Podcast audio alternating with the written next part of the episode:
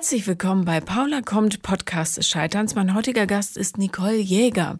Sie ist Stand-up-Comedienne, ähm, hat ein Buch geschrieben über häusliche Gewalt und darum gibt es für diese Folge auch eine Triggerwarnung. Viel Spaß beim Hören.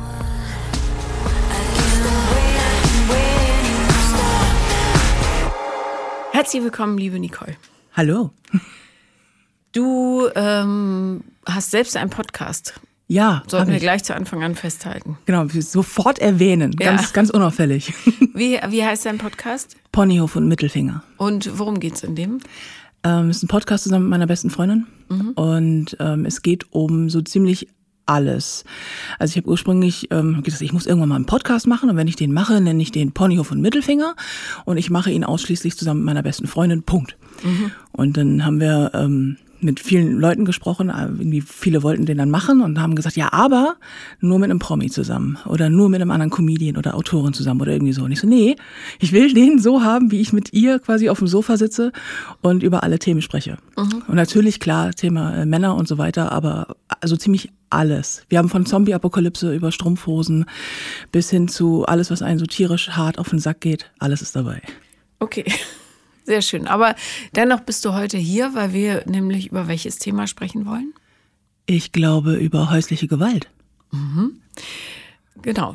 Ein, äh, das Thema ist ja so vom Feelgood-Faktor her geht so. Ja. Aber ähm, es kommt trotzdem häufig vor und darum finde ich auch wichtig, dass wir das thematisieren. Unbedingt, sehr gern. Also, ähm, ja, schieß mal los. Ich habe ein Buch geschrieben, das heißt Unkaputtbar. Und ähm, es ist, es ist glaube ich, es ist gut, aber wenn ich ein Buch über Meerschweinchen hätte schreiben können, wäre das auch okay gewesen. Weil ich habe das geschrieben, weil ich selber ähm, fünf Jahre in einer ziemlich unangenehmen Beziehung mit irgendwie häuslichem, häuslicher Gewalt äh, und Missbrauch gelebt habe und sehr toxische Menschen kennengelernt habe und generell zu schlechten privaten Beziehungen neige und oder neigte.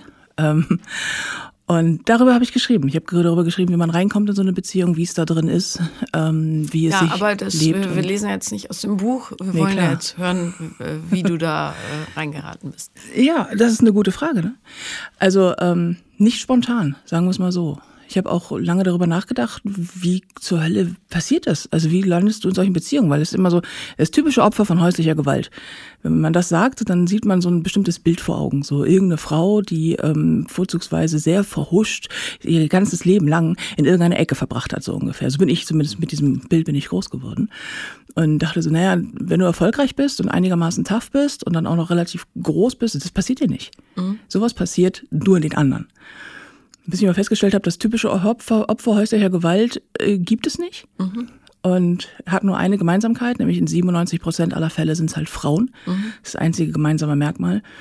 Und für mich war immer so, ähm, ich komme aus einem sehr dominanten Elternhaus und äh, bin damit erzogen worden, das so ganz typisch ohne, ohne körperliche Gewalt, aber ähm, mit emotionalem Druck. Also halt, wenn du gut bist, dann haben wir dich gern. Wenn du kein gutes Mädchen bist, dann nicht. So, dann ist, dann, dann geht's, äh, dann ist Liebesentzug. Dann reden wir nicht mit dir und so weiter. Ja, dann bist du ja äh, sehr gut vorbereitet gewesen für diese Beziehung. Wahnsinnig gut sogar. Also das ist die beste Voraussetzung, äh, um ja, das Selbstwertgefühl eines Menschen äh, in den Keller zu drücken, als auch ähm, dafür zu sorgen, dass du einfach überhaupt gar nicht checkst, wenn dein Partner schlecht zu dir ist, weil du davon ausgehst, naja, so ist das halt. So, und in meinem Fall, ich bin halt ähm, ich bin eine große, übergewichtige Frau ähm, und habe gelernt schon als Kind, ähm, dass alles, was du möchtest, musst du über das, was du körperlich darstellst, hinaus noch bieten. Das heißt, du bist nicht liebenswert für den, die Frau, die du bist oder für den Mensch, der du bist, sondern du bist eine übergewichtige Frau. Du musst noch mehr leisten, um geliebt zu werden. So deine, das, was du tust, muss noch mehr widerspiegeln, um ähm, Anerkennung zu finden und so weiter. Das heißt, es war für mich völlig normal, mehr zu geben, als ich es auch überhaupt eigentlich bereit gewesen wäre, um Anerkennung und oder Liebe zu finden. Und ähm, wenn dein Partner dich dann schlecht behandelt, war das für mich erstmal so, na ja, liegt ja wahrscheinlich an mir. Weil ich als Mensch wahrscheinlich gar nicht lange und muss deswegen halt ähm, mehr geben. Und dieses Gefühl, nicht, nicht auszureichen und nicht okay oder gut genug zu sein, das hat mich mein ganzes Leben begleitet und vor allen Dingen halt auch in Beziehungen. Und irgendwann landete ich dann bei so einem Typen, ähm, den ich Anfang wahnsinnig toll fand. Ich habe den so hart geliebt, unglaublich. Was, was, was gefiel dir so an ihm? Ach, er war halt, ähm, er wirkte sehr unabhängig. Das finde ich toll. Er ist insgesamt ein dominanter Typ. Ich mag Männer gerne, die ein bisschen, weil ich selber relativ rough bin, mag ich es, wenn die nicht ganz so verschüchtert sind. Und ähm, hat ein ganz tolles Bild von sich gezeichnet. Mhm. So irgendwas, wo ich dachte, ach toll. Und vor allen Dingen hatte er überhaupt gar kein Interesse an meinem Job. Und das war so geil, weil wenn du irgendwie. Was ist dein Job? Ich bin Stand-up-Comedian und Autorin. Mhm. Und ähm, habe häufig damit zu tun. Ich habe eine Ehe geführt mal, die ist daran gescheitert, dass ich mache, was ich mache, weil der gute Mann gesagt hat, ich habe keine Lust, die, der Mann von Nicole Jäger zu sein und hatte Probleme damit, dass ähm, ich ein bisschen mehr Geld nach Hause gebracht habe. So die, der Klassiker, von dem man immer glaubt, bevor man in die Öffentlichkeit geht, da ist es ja Quatsch, das passiert dir nicht. Und dann passiert dir genau das, dann denkst du, es ist doch bescheuert, weil wenn das umgekehrt so ist, ne, er verdient mehr Geld und ist erfolgreich, no one bats an eye. Aber wie ist es umgekehrt so? Und dann, er hat mir das Gefühl gegeben, dass es das völlig ähm, nicht im besten Sinne nicht, nicht, nicht, nicht wichtig ist. Also mhm. das macht äh, keinen Unterschied. So, ich könnte die Kaiserin von China sein oder halt irgendwie keine Ahnung was machen. Es ist egal, weil es geht um mich. Und das hat mir wahnsinnig imponiert. Und er hat mir ähm, das Gefühl gegeben, dass er unabhängig ist und dass das, ähm, dass er mich um meinetwillen will, so wie ich bin und mit dem, was ich mache. Und dass er das wahnsinnig respektiert und äh, auch interessant findet im positiven Sinne. Also es war so dieser, dieser One in a Million Man, so. Und da dachte ich so, okay, wow, was für ein Typ. So, und auch noch so selbstsicher und macht so seinen eigenen Kram und hat so sein Leben und seine Leute. Alles erstunken und erlogen. Spoiler. ähm, das äh, stimmte alles nicht. Es ga, gab es auch nicht. Es stellte sich hinterher raus, er ist verheiratet, hat ein paar Kinder. Oh. Und so, ja, ja. so, hm, okay, das ist das Gegenteil von unabhängig. Aber gut. Und ähm, ja, das fand ich am Anfang toll. Und er hat mich geliebt. Also er hat, zumindest hat er mir das Gefühl gegeben, mich zu lieben. Ja. Und das, das, was du als Liebe kanntest. Das, was ich als Liebe kannte, aber auch über das Maß hinaus. Mhm. Am Anfang war das nämlich so ein ganz starkes Hofieren. Häusliche Gewalt beginnt ja am Anfang nicht mit Gewalt. Es beginnt immer mit der ganz großen Liebe. Und es ist immer gleich, wenn du dir die Muster von häuslicher Gewalt anguckst.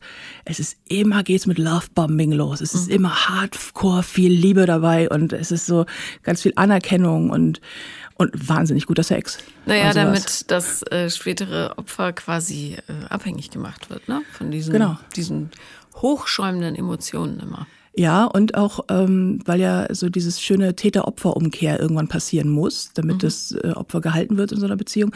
Und das funktioniert natürlich wahnsinnig gut, wenn du die ganze Zeit denkst, oh wow, es ist, ich lebe wie eine verdammte irgendwie Disney-Prinzessin hier, fehlen nur noch die Zeichentrickvögelchen. Und dann ab einem bestimmten Punkt das so kippt und er plötzlich sagt, ich bin unglücklich und das liegt an dir. Und wenn du machst, was ich sage und gehorchst, wie ich es möchte und so weiter und so fort und ähm, wie das alles irgendwie, dass alles wieder so besser wird, weil du weißt ja, wie gut es sein kann mit uns beiden, dann, ähm, dann, dann können wir wieder das Schöne haben, was wir hatten. Und Erinn dass es nicht so ist, deine Schuld. Ja, erinnerst du dich noch an die Situation, in der das zum ersten Mal passiert ist, dass das so umgedreht hat? Ähm, jein. Es, ich erinnere mich an eine ganz komische Situation, wo klar war, also retrospektiv. Ja, ja, ne? aber die wo, Erinnerung wo, verschwimmt genau. auch immer dann zum Glück wo, teilweise. Ja, Gott sei Dank. Aber wo, wo klar war, okay, hier stimmt was ganz arg nicht. Und das war etwas, was später symbolisch wurde für alles zwischen uns beiden. Ähm, ich habe irgendwas, frag mich nicht genau, was das war, irgendein beruflicher Punkt, wo ich dachte, okay, das war jetzt gerade richtig geil. Ich hatte irgendeinen Bühnenauftritt, daraus ergab sich was relativ Wichtiges mit Aufzeichnung und so ein Schnickschnack. Und es gibt so Momente, in, in, wenn du eine Bühnenkarriere irgendwie machst, wo du merkst, okay, hier ist gerade was passiert, so was Gutes. Und das war so ein Tag. Und das mhm. waren wirklich viele Leute da und wir haben auch echt hart äh, aufgefahren und so. Und es war super und es hat geklappt und man hat den Zuschlag quasi bekommen.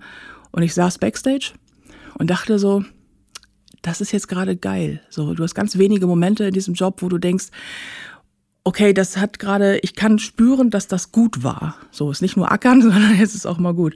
Und saß da und alle waren wirklich glücklich, so Management und meine Wenigkeit und ein paar Leute noch. Und er kam so rein und ähm, hat das ja auch alles mitbekommen und war wahnsinnig schlecht gelaunt und fing dann an zu erzählen, warum das alles gerade sehr scheiße ist. Mhm. Und dass das äh, uns dass es überhaupt nicht weiterbringt und dass das total schlimm werden wird, dass ich das nicht schaffen werde und ich kann das gar nicht, die Sache ist viel zu groß für mich. Und anstatt mich also wie ein Partner es tun solltest, zu supporten und zu sagen, ja, okay, dass du vor der Größe ein bisschen Angst hast, verstehe ich, aber komm, das packst du schon, war er dann so derjenige, der sagte, das, das kriegst du alles nicht hin und das ist auch alles viel zu viel und weißt du, was es alles kostet? Und ähm, wohlgemerkt, mich, nicht ihn, ne? ja. also keinen Cent dafür geben müssen. Und äh, ein riesen Bohu. Und dann endete das Ganze darin, dass er sehr laut wurde und dann ging. Und zwar so, dass alle es mitbekommen haben. Also so ein riesen Drama, aus dem Nichts. Es gab dafür keinen Grund, einfach so ein tierisches Beziehungsdrama. Aber ohne, dass ich zurückdramate. Ich saß da, guckte ihn an irgendwie und dachte so, was tust du? Also was tust du, was tust du als Mensch, aber auch als mein Partner in meinem verdammten Backstage-Bereich mit meinen Geschäftspartnern zusammen und äh, gebärdest dich so. Das ist zunächst einmal wahnsinnig peinlich und dann ist es hardcore unprofessionell. Was tust du da? Und dann rauschte er halt ab, so mit wehenden Fahnen und fuhr auch weg. Also wir waren normalerweise, wir waren zusammen im Hotel gewesen und fuhr auch weg und nahm sich ein anderes Hotel und ein, ein dreitägiges Drama geschoben. Und da ich so, ey, was zur Hölle? Heute würde ich dir sagen, das würde er machen und er würde danach gehen. Ich könnte meine Telefonnummer löschen. Damals dachte ich, oh Gott, er verlässt mich. Mhm. Ich habe irgendwas getan und das war ähm, zwar offensichtlich eigentlich was Gutes, aber irgendwie auch nicht. Und jetzt äh, ja, jetzt verlässt er mich, weil ich was falsch gemacht habe. Keine Ahnung, was das war. Und er hat sich dann auch irgendwie, das hat ihn so verletzt alles und so, was er nicht alles erzählt hat. Ähm, ja, und dann dachte ich so, okay, äh, pff, wie kriege ich das wieder hin? Das war so mit der erste, der erste richtige Moment. Wie, wie ging es dann am nächsten Tag weiter? Oder, oder hast du ihm nachts noch geschrieben? Oder?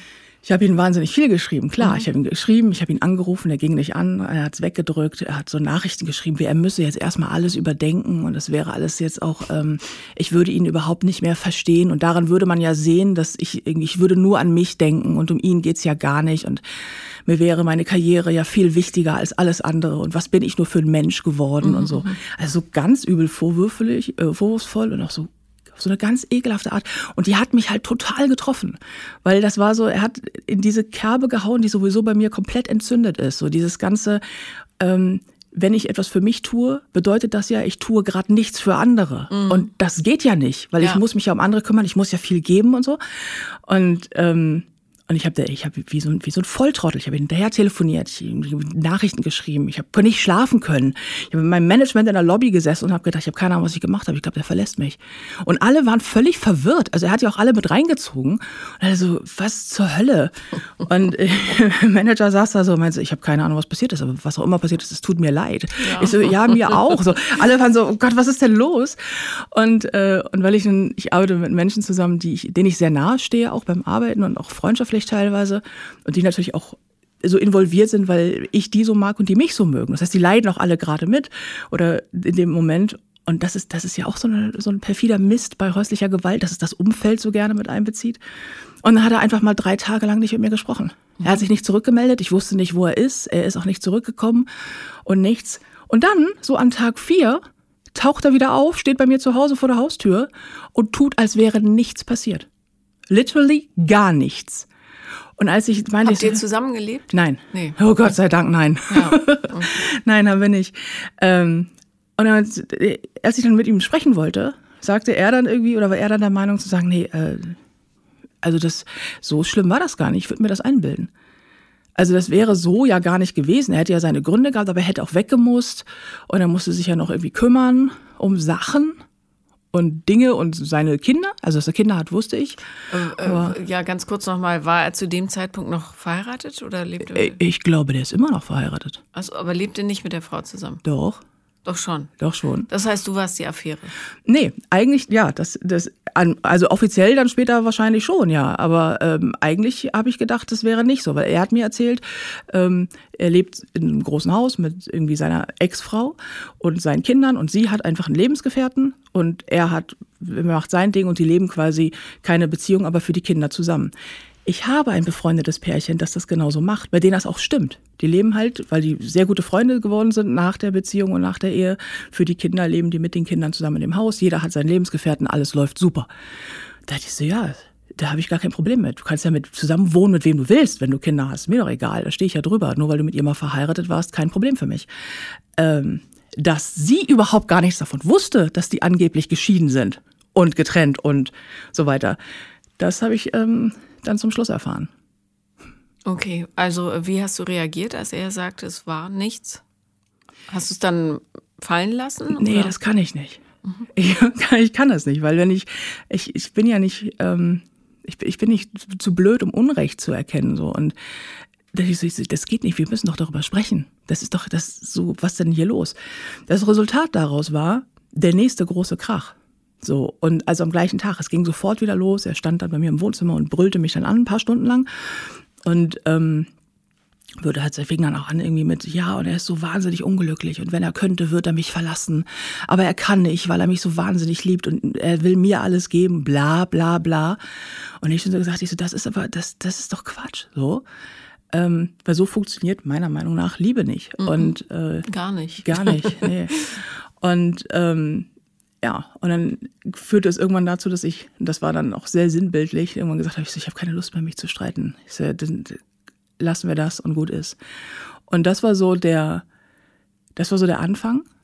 Und damit begann auch so dieser ganze Prozess dieses Gaslightnings, also dieses ganze ähm, das bildest du dir ein, du bist ja, verrückt, genau. ist doch gar nicht so. Genau. Oder hinterher, also er macht, er, er schiebt die ganze Zeit einen Film und sagt hinterher, ja, aber er hatte ja einen guten Grund dafür, weil, also er ist weggelaufen und hat ein tierisches Drama gemacht und so mit auch so mit, mit ums Haus rumkreisen und irgendwie die ganze Zeit irgendwie stalken und mitten in der Nacht irgendwie äh, plötzlich irgendwie vor der Tür stehen und Sturm klingeln und so.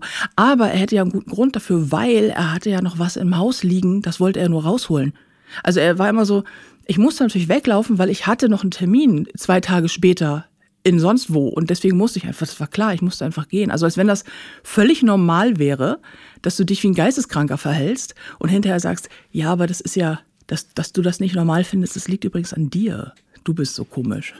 Gab es irgendeinen Moment in dieser ganzen Zeit, also vor dem Schluss, obviously, ähm, an dem du gedacht hast, irgendwas stimmt hier nicht?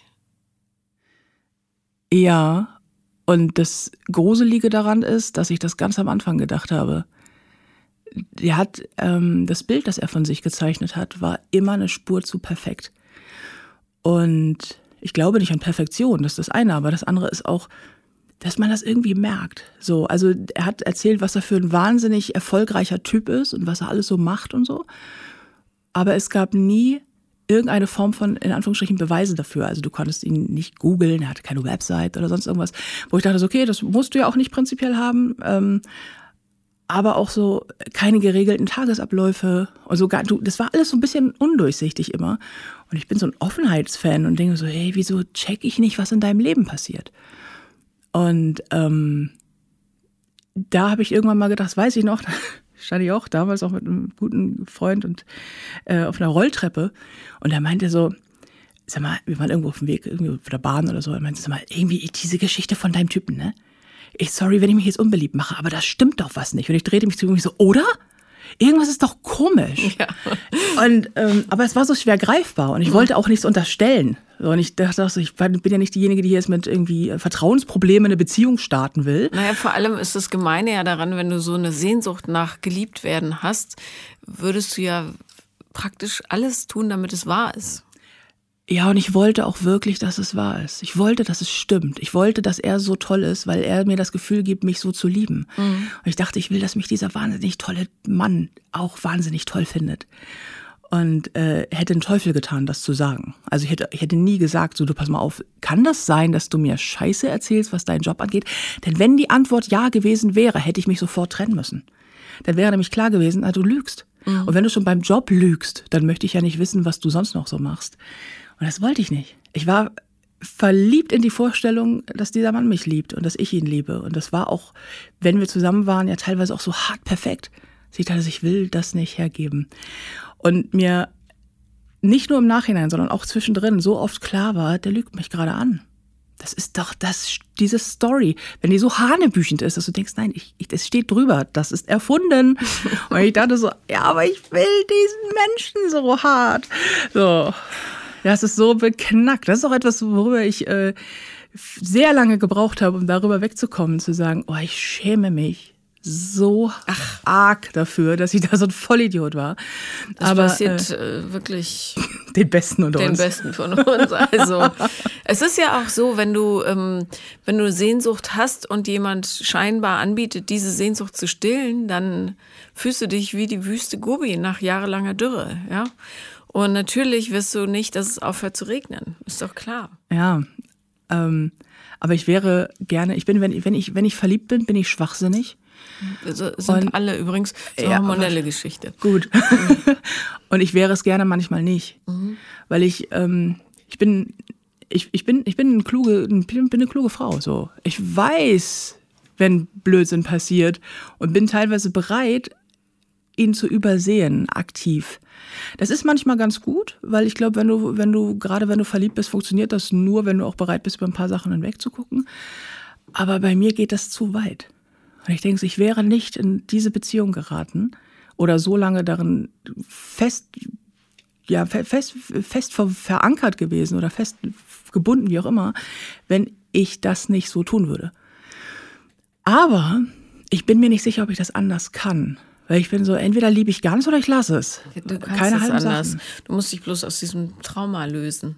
Mhm. Also aus mehreren, ehrlich gesagt. Ja, das ist klar. Aber, ähm, okay, also ähm, du hast gesagt, häusliche Gewalt. Äh, ich, ging es da auch körperlich zur Sache oder war das eine emotionale Geschichte?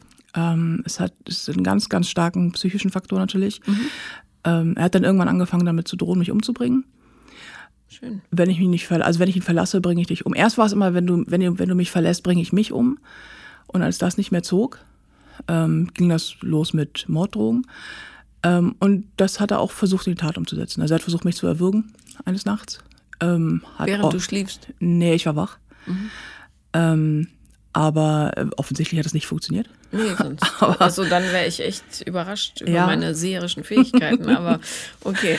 ähm, aber äh, ja, das, das, dazu kam es. Das war auch mit, also er hat mich nicht gehauen oder sowas, das mhm. nicht. Das war so mit der. Aber gekniffen oder so an den Haaren gezogen oder so? Nee, sowas auch nicht. Mhm. Was er eher war, ist distanzlos. Mhm. Also so sehr touchy in der Öffentlichkeit und immer sehr, immer sehr nah und auch ähm, auf so eine Art, die immer Besitz anzeigte. Ja, klar. So ein besitzanzeigender Typ, also auch völlig egal wo, ob man nun zusammen irgendwo hingefahren ist oder ob man irgendwie beim Essen war oder ob man auf irgendwelchen Aftershow-Partys war. Er musste immer klar machen, ich bin der Mann an ihrer Seite. Und das auf so eine Art, dass du denkst, ist das ihr Bodyguard oder ist das ihr Lebensgefährte? So. Und ähm, so ganz, so ganz komische Art. Und das finde ich ja über, mit körperlichen Übergriffen konnte ich schon immer gut umgehen. Wenn da was passiert ist, das stecke ich einigermaßen gut weg und da äh, kann ich mich auch gut wehren. Das sagst du so leichtfertig dahin. Ähm, warum, wieso, was? Na, ich weiß nicht, ob ich das leichtfertig dahin sage, aber ich habe äh, ich hab halt Erfahrung damit. Ich hab, wurde mal vergewaltigt vor einigen Jahren auf eine ziemlich fiese Art. Also ich glaube, es gibt keine Art, es gibt keine nicht fiese nee, Art. Aber bei sagen. mir endete das halt mit irgendwie Notarzt in der Wohnung und all so drum und dran. Und wer war das? Ein Ex. Mhm. Also so eine, so eine Date-Bekanntschaft, die, ähm, die nicht funktionierte, weil ich habe den gedatet zwei Wochen lang und war ein netter Typ, aber ich hatte kein großes Interesse an ihm, weil mehr als netter Typ war er halt nicht. Er fand mich aber großartig und war der Meinung, wir müssten jetzt dringend Sex haben. Und ich war der Meinung, das müssten wir ganz sicher nicht haben. Und äh, das sah er anders. Und er war ungefähr 20 Zentimeter größer als ich und Bodybuilder mit knapp 150 Kilo auf den Rippen. Ja, er war stärker und schneller. Und das äh, habe ich mit, mit einem Notarztaufenthalt bezahlt quasi. Und das war alles ganz dramatisch und schlimm und äh, wirklich eklig und so. Und äh, musste auch genäht werden und so. Es war auch sehr gewaltvoll.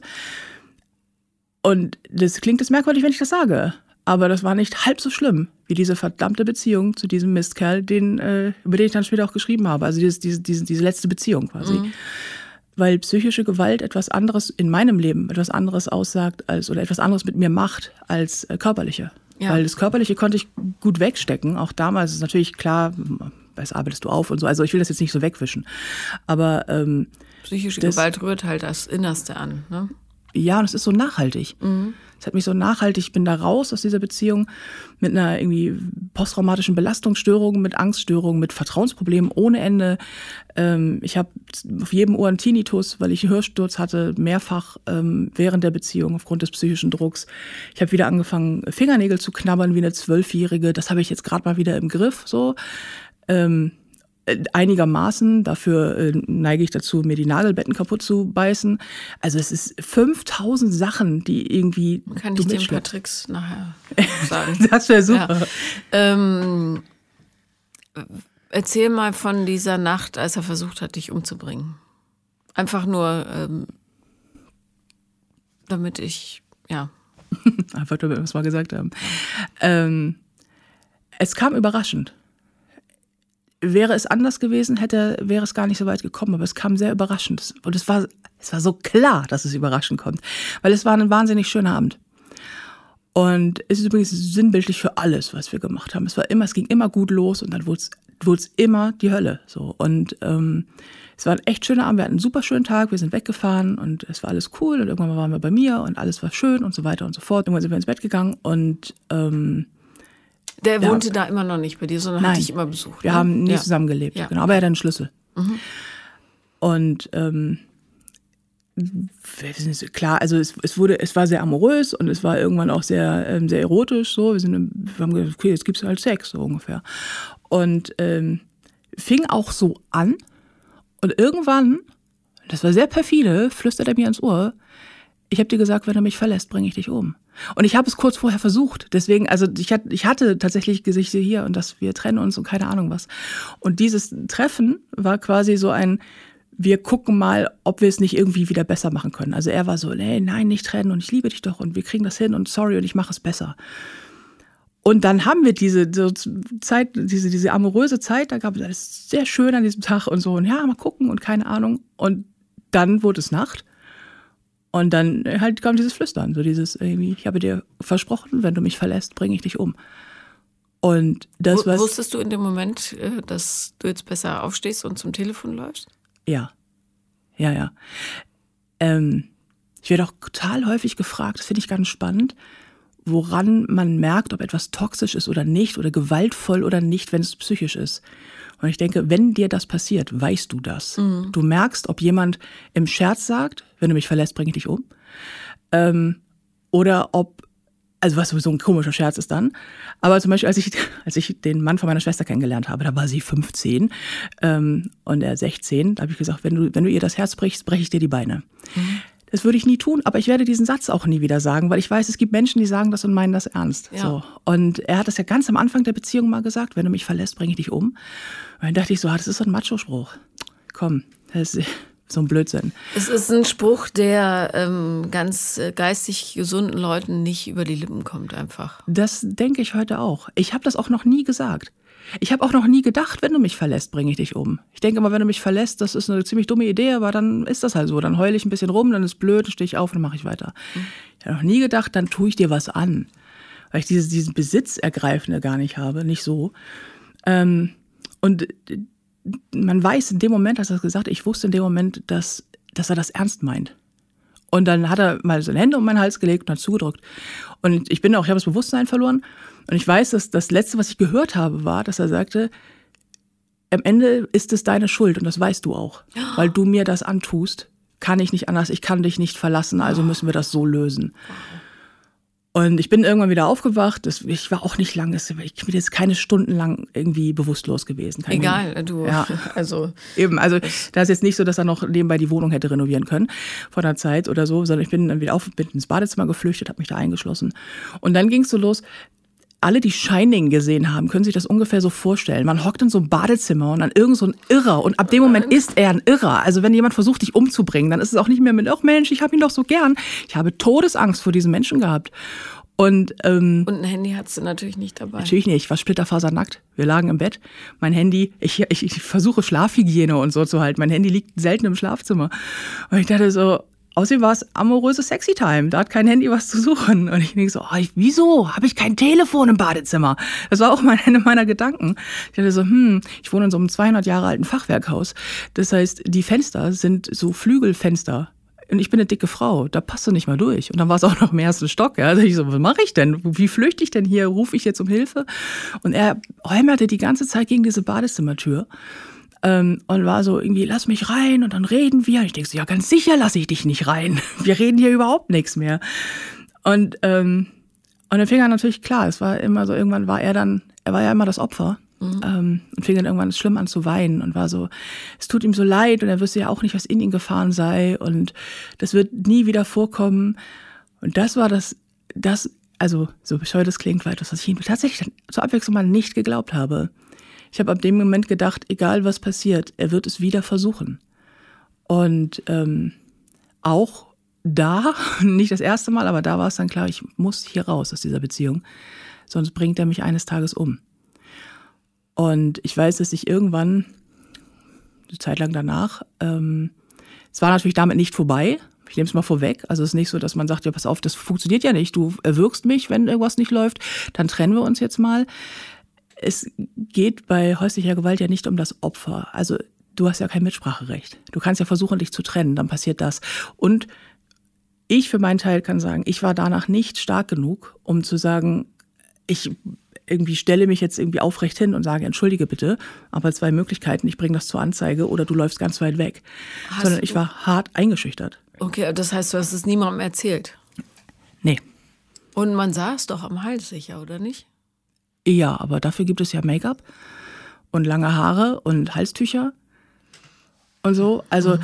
das ist, es ist halt auch so ein Zwiespalt gewesen, ne? weil ich für mich so, es ist einfach, er hat mein, mein Bild von mir selber auch so untergraben und unterwandert. Und ähm, ich repräsentiere ja auch etwas Bestimmtes, was ich auch repräsentieren möchte nach außen, das mir auch so wichtig ist. Und denke ich so, ich, ich muss heute Abend wieder auf die Bühne. Ich, ich kann nicht mal richtig stehen. So, wie zur Hölle soll ich meinen Job machen? Und ähm, aber nicht gewillt war, und das war immer, das war immer eine Sache, die mich dann wahrscheinlich am Ende auch da rausgeholt hat. Ich war nie gewillt, ihm gegenüber aufzugeben. Ich denke, ich habe so viel Scheiße in meinem Leben schon durch. Ich komme von so von so weit unten. Ich habe mich hier hingearbeitet, Digga. Ich habe das nicht geschenkt bekommen, ich habe mich hier hingebissen. Und du bist derjenige, der jetzt versucht, mich in die Knie zu zwingen. Ey, nicht du. Du nicht und die Armee hinter dir, wenn du eine hast, auch nicht.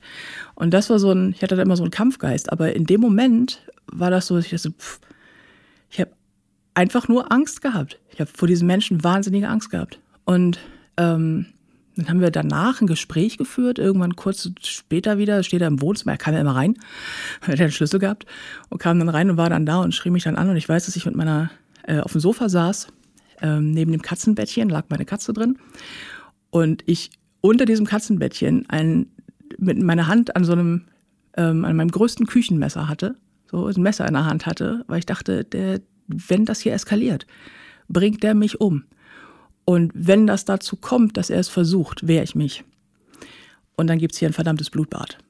Weil ich nicht, ich war wirklich nicht, so bescheuert das klingt, ich war nicht gewillt, dass mich jemand umbringt, komischerweise. Ganz komisch. Und ich, ja, ja ist ganz merkwürdig, ich bin da, ich bin da speziell. Und äh, wollte ich, das, das, das ging einfach nicht. Ich dachte so, Gott. Was ich auch total dramatisch fand übrigens, weil ich dachte, oh mein Gott, wenn hier irgendwas passiert und das wirklich dazu kommt, Gehe ich dann in den Knast? Ist das Notwehr? Also solche Gedanken machte ich mir die ganze Zeit. Ist das meine Schuld? Es ist Notwehr. Ist, ja, es ist Notwehr.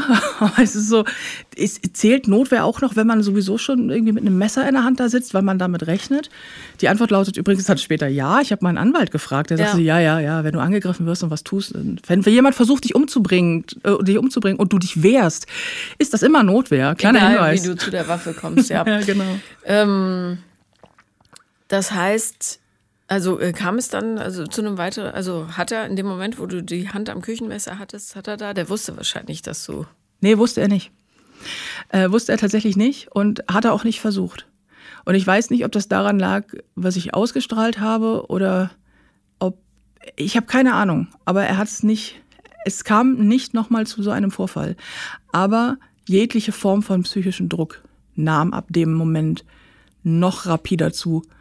Und ähm, diese ganze Beziehung versank in so einem Sumpf aus, aus Schuldzuweisungen und Demütigungen und ganz, ganz viel ähm, ja, emotionale Gewalt. Also wirklich so mit, mit alles, was an mir sowieso verletzt ist, so, oder halt, wo es, sowieso durch unsere Beziehung oder weil ich da halt eh struggle mein halbes Leben lang schon, hat er halt ordentlich reingehauen, so. Und immer wieder an diesem Punkt, so, ja, du, das liegt halt an dir, ne? Bist halt nicht gut genug, so. Und das, ähm, das wurde dann mehr, bis ich dann irgendwann mal den Absprung geschafft habe. Wie, wie hast du den Absprung geschafft? Also ich meine, dein Umfeld wird vermutlich ähm, bemerkt haben, dass irgendwas nicht stimmt, aber sie äh, wussten sicher das ganze Ausmaß nicht. Nee, ähm, die Antwort lautet sukzessive. Mhm. Also ich habe sukzessive daraus geschafft und tatsächlich damit, dass ich ähm, angefangen habe, mich mitzuteilen. Also mein Umfeld war ab einem bestimmten Punkt eingeweiht, weil die Menschen, die mir nahestehen, mir so nahestehen, dass du es nicht ignorieren kannst, zumal er ja versucht hat, alle anderen mitzumanipulieren. Mhm. Das funktionierte hart gut bei meinen Eltern. Mhm. Ähm, weil die einfach, der war der, der Traumschwiegersohn. Ja, klar, der ist genau wie die. ja, also da hatte der Traumschwiegersohn, aber meine, ähm, bei meinen Freunden, die alle so, Alter, was für ein, was für ein Arsch, ey. So, von vorne, ein paar von vornherein so, ey, das ist so mein bester Freund, auch so, sag mal, irgendwie, darf ich dem aufs Maul hauen? Weiß man da Näheres? Irgendwie, ich habe das Memo noch nicht bekommen. Mhm. Und ähm, ja, und dann habe ich irgendwann habe ich dann angefangen, mich mitzuteilen, auch langsam nur und habe halt dann gesagt, okay, ich muss mal reden. Ist übrigens auch nachher der Schlüssel aus allem rauszukommen, ja. war es zu kommunizieren, einfach eine Mitwisser zu schaffen. So. Ist übrigens immer so. Ja. ja. Die, die Macht des Täters liegt in der Scham des Opfers. Also ähm, je mehr man sich mitteilt, desto größer wird die Armee, die einem hilft. Ja, genau. Ja. Und es ist, wenn du es ausgesprochen hast, ist es nicht mehr so groß weil dieses, äh, wie du schon sagst, man gibt ihm ja diese, diese Macht, gibt man ihm ja leider auch, wenn man es auch nicht will, aber indem man einfach nichts sagt und das Gefühl hat, alleine zu sein, ähm, hat er natürlich wahnsinnig viel Angriffsfläche. Und in dem Moment, wo da Leute sind, die sagen, oh, weißt du was, wenn er sich auf den Weg macht, sag Bescheid, dann kommen wir. Ist auch passiert. Mein bester Freund, beste Freund, nicht so hier, er macht sich auf den Weg, Riesendrama, er bringt mir seine ganzen, hat er gerne mal gemacht, seine ganzen Sachen rum, in den Schlüssel und so weiter und so fort. Und ähm, ich, hat sich, er hat sich dann angekündigt, hat gesagt, ich komme jetzt rum und ich bringe alles und ich stelle dir alles ins Haus. Und ich so, ja, alles klar, mach mal. Und habe den beiden Bescheid gesagt. Wir hatten mittlerweile so eine WhatsApp-Gruppe ja, dafür, also nur dafür. So. Und ich so, ja, hier, ähm, nur dass ihr wisst, wenn das heute Nacht irgendwie eskaliert, ich melde mich, der ist auf dem Weg. Und beide so, also meine beste Freundin und äh, mein bester Freund beide so, ähm, ja, wir auch, ne? Wer ist, ich, ich, ich bin schon im Schlafanzug, ist mir scheißegal, ich steige jetzt so ins Taxi, ich bin gleich da. Und dann standen sie da auch und dann machte er die Tür auf und dann standen die beiden da halt. Und ich saß im Wohnzimmer und das, es eskalierte hart, muss man sagen. Er war sehr, sehr, sehr erschüttert. Auch. Hat rumgeschrien, oder? Und wie. Mhm. Und ähm, hat äh, angefangen rum zu, also wirklich theatralisch am Weinen. Der war auch ständig am Weinen, was auch ganz komisch ist. Also nichts gegen Männer, die ihre Gefühle zeigen, bitte gern. Aber das ist so eine ganz komische, weinerliche Art gewesen. Und ich so, hä, Naja, das sind ja keine Heulen? echten Tränen, das ja, ist ja Manipulation. Also. Klar. Aber so, hä, was ist das für ein komisches Verhalten? So? Und ähm, dann war er er war, er war halt erschüttert. Für ihn war das so, ich kann jetzt dieses Haus nicht mehr betreten. Oh, wie schade. Ich kann, ja, das war wirklich, äh, wirklich auch für uns alle sehr schlimm. Ähm, ich kann dieses Haus nicht mehr betreten, es ist alles ganz schlimm, es hat sich alles verändert. So, du hast auch dieses Haus so umgebaut, dass es nicht mehr mein Platz ist. Das war immer so geil. Was übrigens stimmte. Ich habe ihn sukzessive aus meinem Leben entfernt, indem ich ähm, ihn erst, das erste Ding war, dass er mir irgendwann, und ich habe darauf gewartet, dass er es tut, weil ich nicht in der Lage war, es selber zu tun. Ähm, wir hatten keine, keine Symboliken, die uns verbanden. Keine Ringe, keine, kein Schmuck, kein nichts bis auf meinen verdammten Haustürschlüssel, was in meiner Welt wahnsinnig bedeutend ist, weil ich mich nirgendwo zu Hause fühle. Und mhm. der Ort, weil ich ein sehr getriebener Mensch bin, und der Ort, an dem ich mich zu Hause fühle, das ist, der ist sehr selten. Ich habe einen gefunden, äh, mein Häuschen, und der ist mir, das, dieser Ort ist mir einfach heilig. So. Und dazu hatte er einen Schlüssel. Das ist für mich eine sehr bedeutende Sache. Es bekommt nicht jeder meinen Haustürschlüssel, schon gar nicht in Beziehung. Und ähm, er wusste das. Er wusste natürlich um diese Macht dieser Symbolik und hat dann immer, so wie andere Menschen sich dann die Ringe an die Köpfe werfen, hat er mir aber den Haustürschlüssel hingeworfen. Ich gesagt, dann gehe ich jetzt. Das war immer das ultimative Ende. So quasi die Scheidungspapiere auf den Tisch geworfen. Und du hast ihm den immer wieder gegeben? Ich hab, er hat sie sich wieder geholt, mhm. ähm, meistens. Und weil ich habe ihn irgendwo hingelegt und er hatte ihn dann irgendwann auch wieder. Das war auch und irgendwann stand er auch da und war einfach da und ich wusste gar nicht, wo der Schlüssel ist, bis ich irgendwann mal neue Schlösser einbauen haben lassen, äh, habe einbauen lassen und der äh, Schlosser sagte, haben Sie den Originalschlüssel eigentlich noch? Weil das hier ist es nicht, das ist eine Kopie. Und ich so, äh, woher wissen wir das? Und er so, steht auf dem Schlüssel drauf, diese Nummer. Also es gibt, die, die, es gibt diese Kennnummer, die sagt halt, das ist eine Kopie. Mhm. Und ich so, ich dachte eigentlich, das wäre Originalschlüssel. Und er so, ist es nicht? Aber haben Sie sich vor kurzem mal getrennt? Und ich so, ja.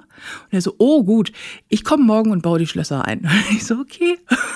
Oh so, also das, äh, das, ist, das ist so passiert. Das heißt, ja. Also irgendwann hat er mir den Schlüssel dann an den Kopf geworfen.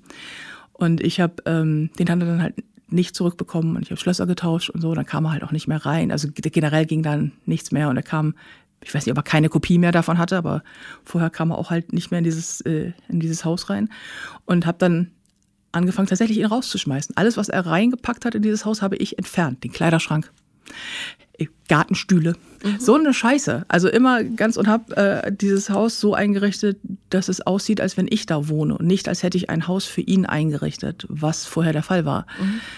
Und das hat ihn alles wahnsinnig gestört und das ist klar, es eskaliert dann, es skalierte sich nach oben. So, es war immer, es wurde immer schlimmer und spitzte sich immer mehr zu und ähm, wurde immer dramatischer und dann war irgendwann der Moment gekommen, wo er quasi keinen Zugang mehr zu mir hatte, wo ich dann sagte, ich so, du, ähm, das, ich, ich gehe jetzt so. Und das funktioniert auch nicht mehr und bla bla und alles ganz äh, dramatisch und habe dann ähm, tatsächlich äh, Schluss gemacht, mal wieder und habe aber danach nicht mehr den Kontakt aufgenommen. Mhm. Ähm, was jetzt so klingt, als wäre es dann vorbei gewesen was es nicht war. Oh Mann. Weil er rumterrorisierte ohne Ende. Aber äh, ich habe ihn halt nicht mehr reingelassen. Mhm. So, und dann hab, hat er irgendwann aufgehört. Ja, dann gab dann gab's noch ein Anwaltsschreiben mhm. und so und dann wurde es leiser. Aber tatsächlich habe ich da, und das war ein ganz wichtiger Moment, ist ausgehalten, dass er an der Tür steht und klopft und anruft und fleht und bittet und heult und keine Ahnung was. Und ich saß im Wohnzimmer, habe das durch alles gehört, klar. Es war sehr laut, die ganze Straße hat es gehört, das ist auch überhaupt nicht unangenehm. Und ähm, Hab's aber, ich habe es einfach ausgehalten. Ich dachte, irgendwann muss der ja mal aufs Klo oder essen oder fällt um, keine Ahnung.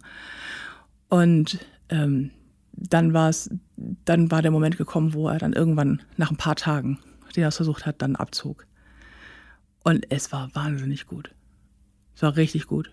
Und es war auch gut aus, weil ich, ich habe ihm auch so, ich habe ihm so sehr gewünscht, dass er von einem Auto erfasst wird, damit ich ihn los bin. Er ist irgendwann mal hingefallen. Er hat sich, hat sich so ein Unfall, er war sehr betrunken und ist irgendwo hingefallen, weiß ich nicht. Und hat die ganze Zeit gesagt, ihm tut die Seite so weh. Und ich war immer so verführt zu sagen, geh doch mal zum Arzt, weil du weißt ja, der ist wirklich schwer gestürzt. Ich so, du weißt ja, vielleicht hast du innere Blutung. Und hm. ich stand da und dachte so, Wie schön das nee, wär. vielleicht hat er die ja. Und dann, dann erledigt sich mein Problem vielleicht von selbst. Mhm.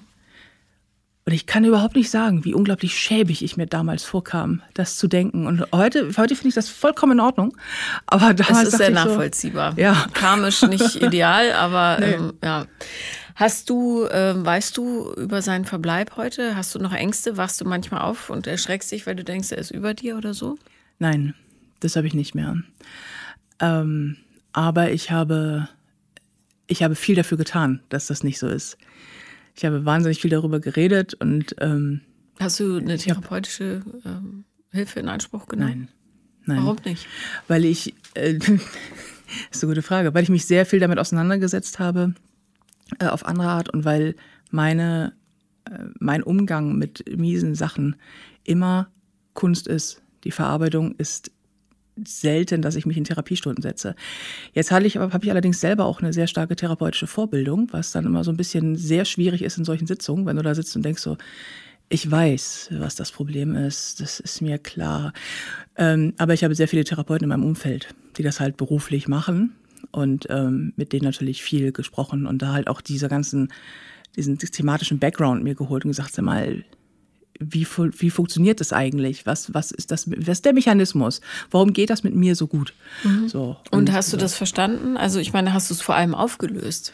Ja. Oder, oder kommt äh, irgendwann der Nächste, der dieses Urtrauma wieder anklingen lässt? Ja? Und nee, wie ist das Verhältnis zu deinen Eltern? Nein, tatsächlich nicht. Und das Verhältnis zu meinen Eltern ist sehr gut. Ähm, aber das liegt auch daran, dass ich selber für mich viel verstanden habe.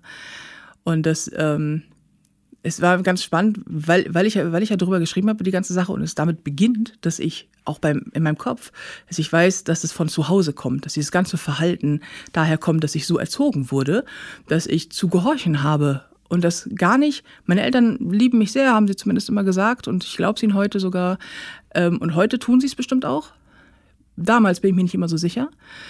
Ähm, und das Verhältnis heute ist gut, weil ich glaube, ich aber auch jemand bin, der sehr gut darin ist, zu vergeben. So. Und weil ich das für mich brauche. Ich brauche für mich inneren Frieden und den habe ich und damit ist gut. Ähm, aber ja, mir ist vollkommen klar, wo es herkommt. Übrigens ein ganz wichtiger Punkt, zu verstehen, wo es herkommt, um auch zu verstehen, warum man immer wieder in die gleichen, gleichen Beziehungsmuster tappt und warum es immer wieder mit den gleichen Mechanismen funktioniert. Wie lange ist diese Beziehung her? Äh, nicht ganz ein Jahr. Das heißt, äh, du bist Single derzeit? Ja, das werde ich auch ein bisschen bleiben. Mhm, würde ich äh, auch empfehlen, ja. okay, ähm, Nee, ich habe nach der therapeutischen Hilfe gefragt, weil äh, die Gefahr ist natürlich bei so tief sitzenden Mustern, dass sich das wiederholt, sobald der Nächste mit dem großen Liebescheck wedelt.